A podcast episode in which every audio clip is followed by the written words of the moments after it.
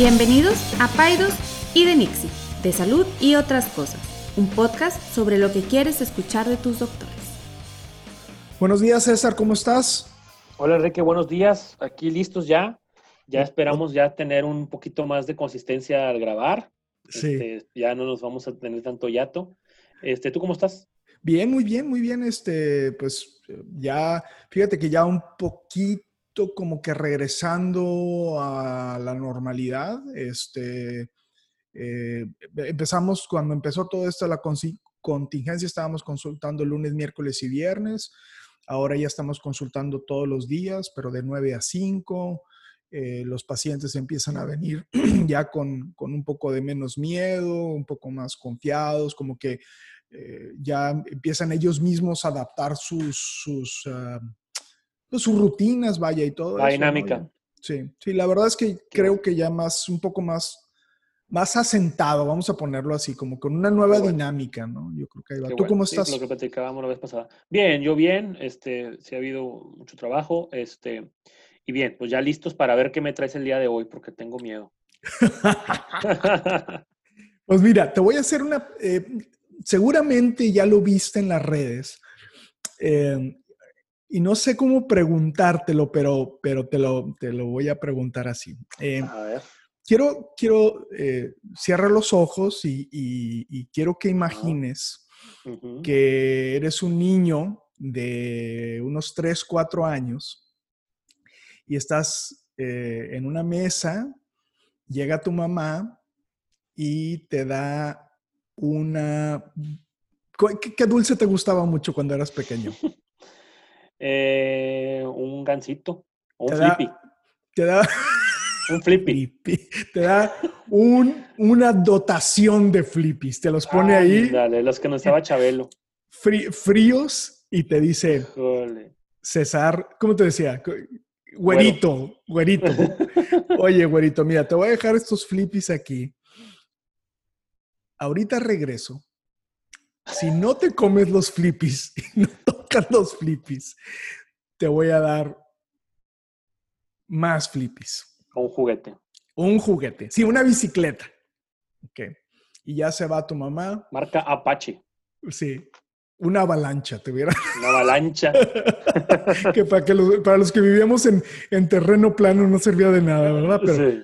oye, ¿qué, ¿qué, hubieras hecho? ¿Hubieras comido el flippy o no hubieras comido el flippy? Te me pones bien difícil. De 3, 4 años, yo creo que se me hubiera comido un flippy. Y aparte porque me gustaba a mí la comedia. Todavía me gusta mucho. Pero... No, yo creo que sí me hubiera comido uno. Es que depende cuánto tiempo se fue. Si se fue un minuto, pues 15, aguanto 15, tiempo. 15 minutos. 15 minutos con Para flippy un niño. de mí. Sí. No, sí me comía uno. Yo creo que, mira, ¿sabes qué hubiera hecho yo a mis tres años? Me hubiera comido uno y hubiera escondido el, el, el paquetito. Y hubiera esperado que mi mamá no sepa contar, como yo no sabía, y regrese y piense que no me comí nada. Oye, bueno, pues mira, muy probablemente yo también hubiera hecho lo mismo. Este, este es un tema, este es un experimento, no sé si tú lo habías escuchado, es un experimento que se hizo en los 60s y yo ya lo había leído en un libro que te he comentado que se llama Grit o no, no sé cómo, Fortaleza o no sé cuál sea de la traducción de Angela Duck- Duckworth que eh, este experimento en los 60 decía que si que los niños que se esperaban para comerse eh, los, en este caso eran bombones, en promesa de que iban a tener una recompensa mayor, eran niños que eh, les iba mejor en la escuela. ¿ok? De cierta forma, haciendo eco a que eran niños que eran capaces de poder, de tener la resiliencia o la, la, la fortaleza para poder esperarse Paciencia. o paciencia para poder obtenerse para tener una gratificación mayor. Pues ha estado saliendo en las redes, eh, eh, algunas de las pacientes han hecho este experimento con sus hijos y se ve obviamente precioso porque los niños, tú los ves debatiéndose entre comerse los bombones o no. Y la verdad yo los veo y bueno, obviamente ya con mis ganas de ser abuelo, o, pediatra frustrado. No, tranquilo, tranquilo, tranquilo. Porque los que, no escuches, que no escuches, pero los veo y, y, me encanta verlos porque los niños, pobres niños, se ve que se están ahí debatiendo.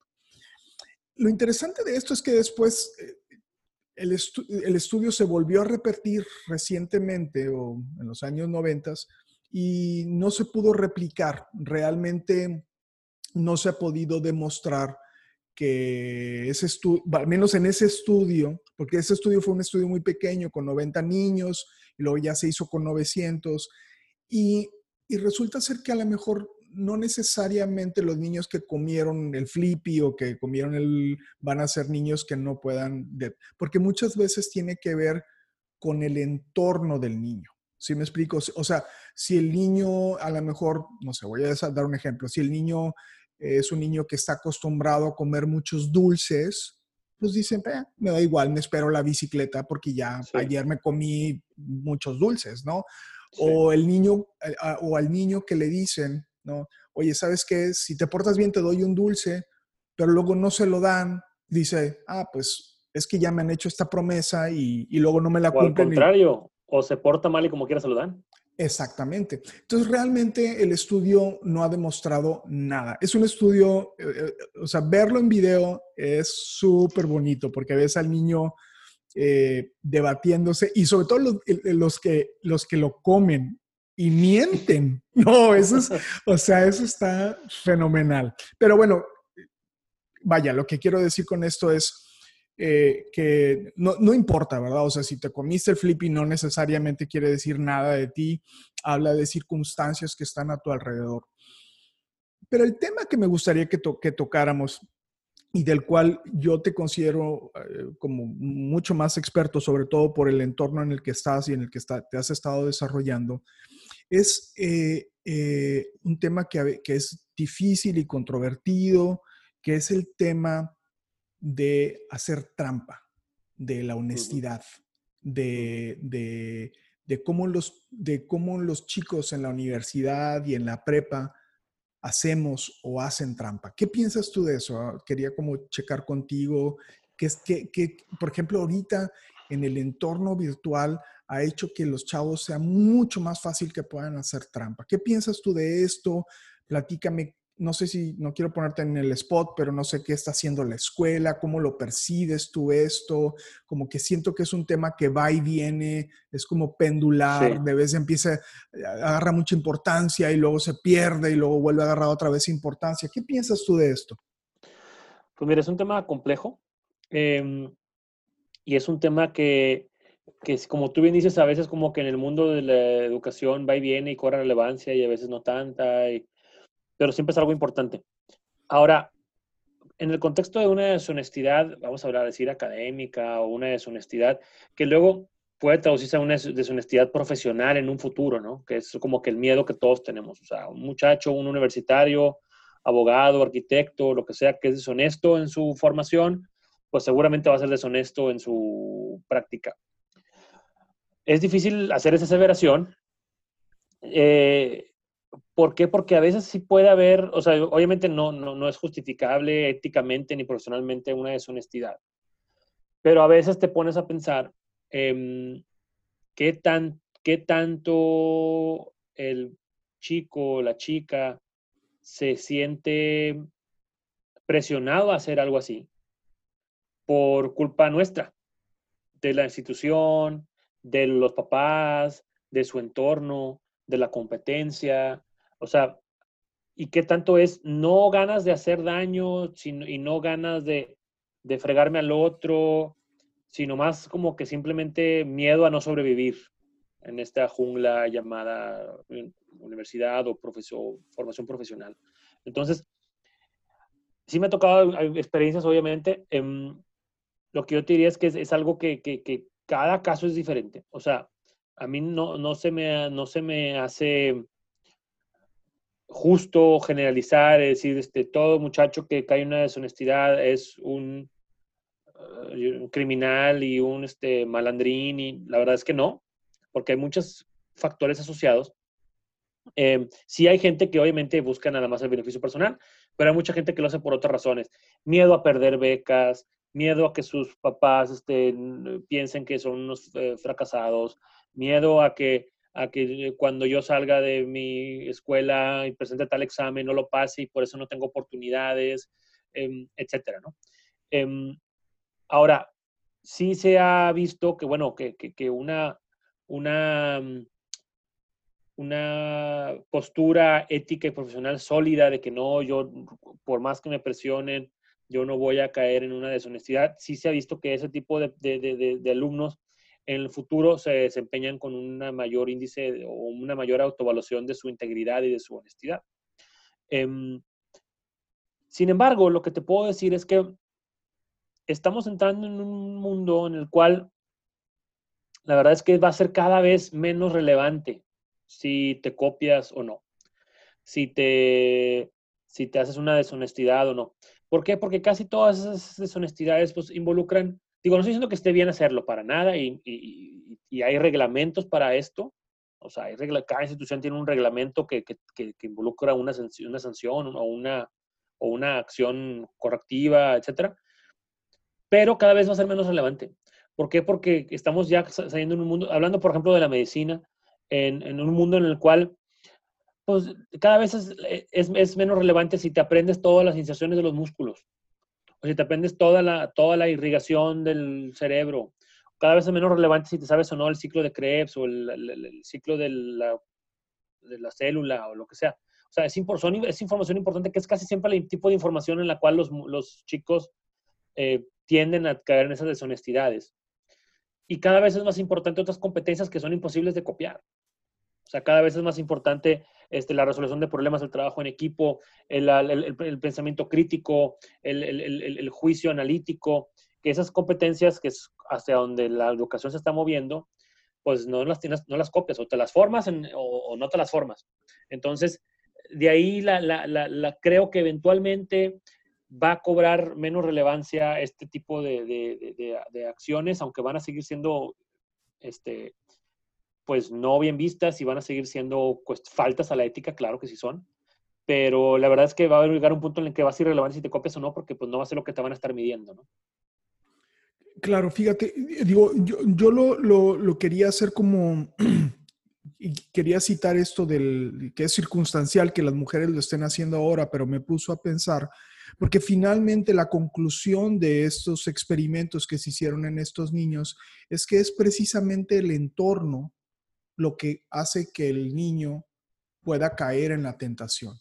Y, yo creo que, digo, sin reiterar, o más bien reiterando lo que tú dices, eh, yo, yo, ese es lo que yo creo, ¿no? O sea, estos alumnos que tenemos que son alumnos que son brillantes y que están acostumbrados a, ser honestos y a, y a, hacer su propio esfuerzo, se ponen en un entorno muy competitivo donde no necesariamente y, vuelvo a repetir, no, no, no es que esté como eh, diciendo que está bien o que o estoy racionalizando un acto de, son, de deshonestidad, sino eh, cuando el alumno tiene que memorizar, como dices, memorizarse cosas que, que, a juicio de, de, de, la relevancia de ese conocimiento eh, en la práctica de su vida profesional son irrelevantes. O sea, es, es, muy interesante que yo veo a mis hijos todavía, eh, digo, muchas cosas que ellos están haciendo son muy diferentes a lo que me tocó a mí, pero sin duda todavía hay un componente muy importante de machete, ¿no? De memorización, de, de, de, ir y expulsar todo un conocimiento en, en, esto. Eh, una de las estrategias que creo que, que está muy bien del tecnológico eh, eh, y quizá tú puedas platicar un poquito más, es este concepto del examen progresivo. Eh, porque yo le decía, le platicaba a mi hija Astrid, le decía que el examen progresivo es, te van poniendo las mismas preguntas y va aumentando, ¿no? va aumentando la cantidad de preguntas y el, el conocimiento. Entonces le decía que ese es un ejemplo de evaluación muy buena porque es un ejemplo donde te evalúan un conocimiento final, pero aparte, el, mismo proceso de evaluación es un proceso de enseñanza. Si me explico? ¿Qué piensas tú de esto? Bueno, que eso es todo un paradigma que está cambiando en la educación. O sea, antes, en tiempos a lo mejor de, nuestros maestros, o bueno, tú fuiste mi maestro a lo mejor en tus tiempos, o a lo mejor también me tocó a mí algo, la, evaluación se consideraba la evaluación de lo aprendido, ¿sí? O sea, le llaman los americanos y los ingleses assessment of learning. Yo te quiero evaluar lo que tú conoces. Ahora el paradigma ha cambiado y ahora es el aprendizaje para, que, para aprender, perdón, la evaluación para aprender. O sea, assessment for learning.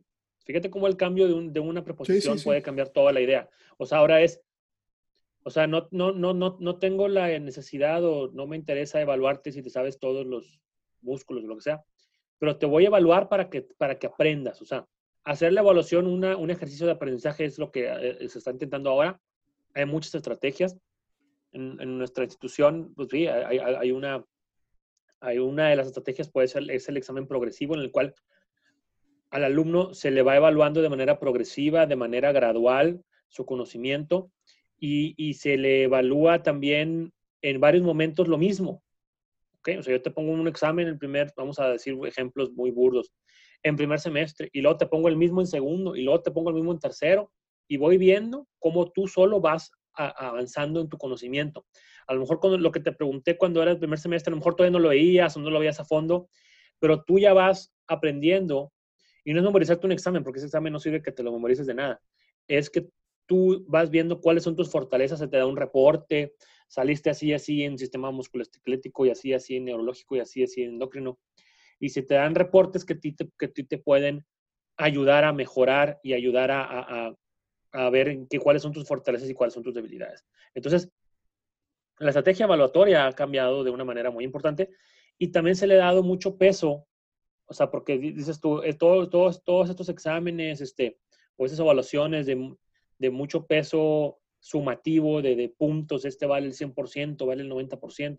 Entonces, ahora también se ha estado moviendo un poco el paradigma hacia una evaluación que se llama formativa, que es te evalúo para que aprendas, para darte retroalimentación, pero no necesariamente es para que repruebes ni para que te vaya mal ni nada. Ahora, tampoco se trata de hacer barcos ni pasalones, claro que no, porque hay otras estrategias de evaluación sumativa, la cual se suman en puntos. Pero la evaluación formativa es, importante desde el punto de vista en que no hay, o sea, no hay la presión de una calificación, al contrario, es, es, una evaluación para que mejores y eso los alumnos lo toman muy bien.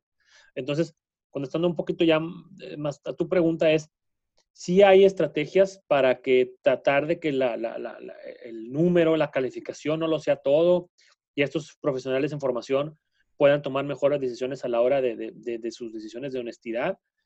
Eh, y, yo creo que la, educación se, está transformando cada vez más rápido hacia eh, evaluar aspectos que va a ser muy difíciles que, que, que, caigas, que caigas en una deshonestidad, por lo menos en la ciencia médica o al menos presionados por el entorno. Oye, y bueno, y como una última pregunta, y ahorita eh, al escucharte hablar me, me quedé pensando, sobre todo, digo, hemos estado hablando de profesional sobre todo, pero me quedé pensando si a los pediatras los consultan por bajo desempeño académico has tenido un motivo, que, el motivo de consulta, este huerco maldito no sabe matemáticas o no se aprende la tabla del 7, ¿nunca te consultan por eso? Ah, sí? claro, sí, claro, sí, muy, muy, muy, muy, muy, este, muy frecuentemente.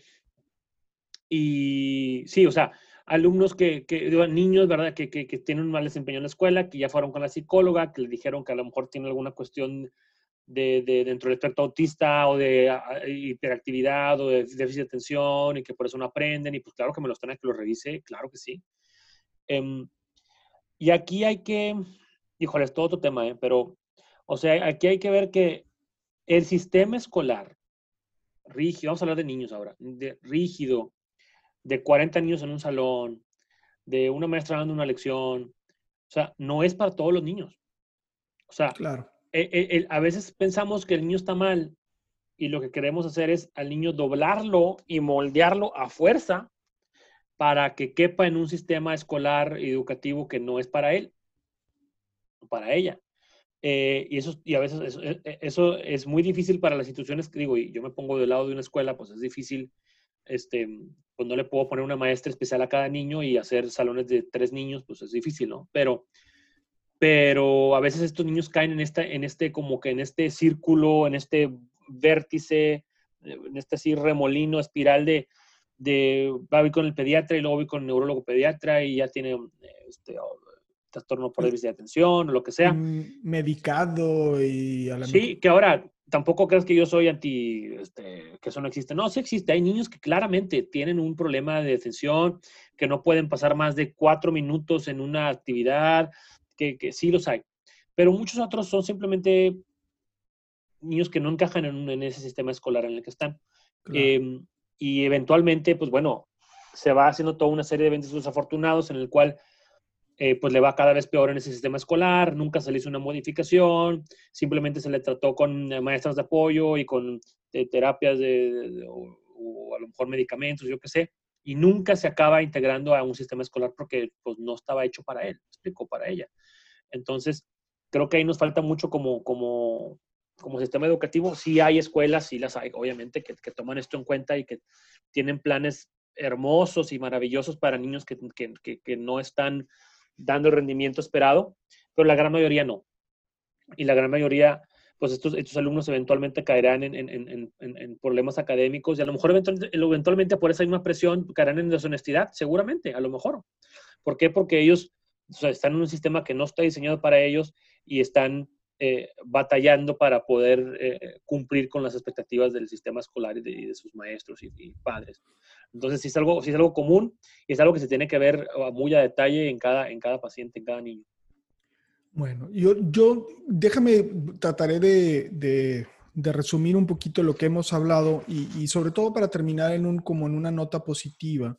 Eh, yo diría eh, que mucho de nuestro comportamiento y sin ser, digo, otra vez, siempre haciendo el, aquí el disclaimer que no somos psicólogos, eh, mucho de nuestro comportamiento está relacionado a nuestro entorno y no habla necesariamente ni de nuestra capacidad intelectual, ni de nuestra capacidad de resiliencia, eh, y, que, y que a lo mejor cuando las cosas no salen bien y que cuando un alumno tiene un problema o cuando un jovencito tiene un problema, no necesariamente todo está perdido, sino que muchas veces es reanalizar hacia dónde tenemos que llevar a este muchacho o a esta niña o a este adolescente para que entonces su entorno lo favorezca aún más, ¿no? O sea, no es, no es una falta de carácter, ¿no? Lo vemos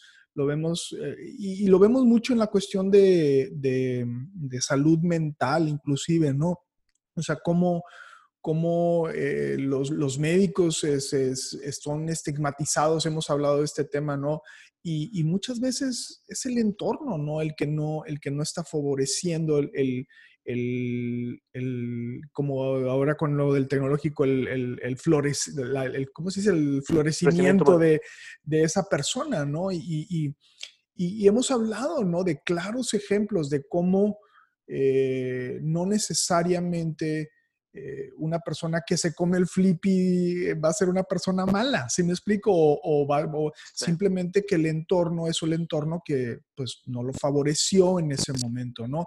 Yo creo que el llamado es hacer un, eh, y yo, y lo digo yo, que soy una persona impaciente y todo, pero hacer menos juicioso, ¿no? Hacer un poco más, más compasivo y, y analizar todos los elementos alrededor de lo que está sucediendo y de por qué las personas actuamos de cierta forma, ¿no?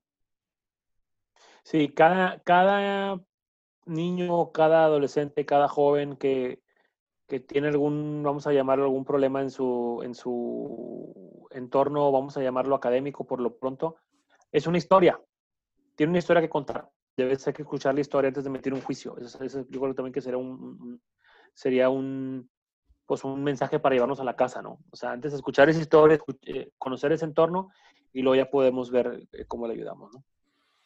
Muy bien, César, pues como siempre, padre eh, platicar contigo en la mañana. Este, este eh, te he estado viendo que estás tomando un licuado y cada vez que tomas el ah, licuado haces cara como si estuvieras tomando una purga de... ¿Qué, qué, qué, qué está pasando ahí? ¿Estás... Sí, está un poco fuerte este licuado que estoy tomando. Estoy no, no, pues es que tiene muy, yo creo que me pasé de espinacas un poquito, yo creo. Guacala. Este...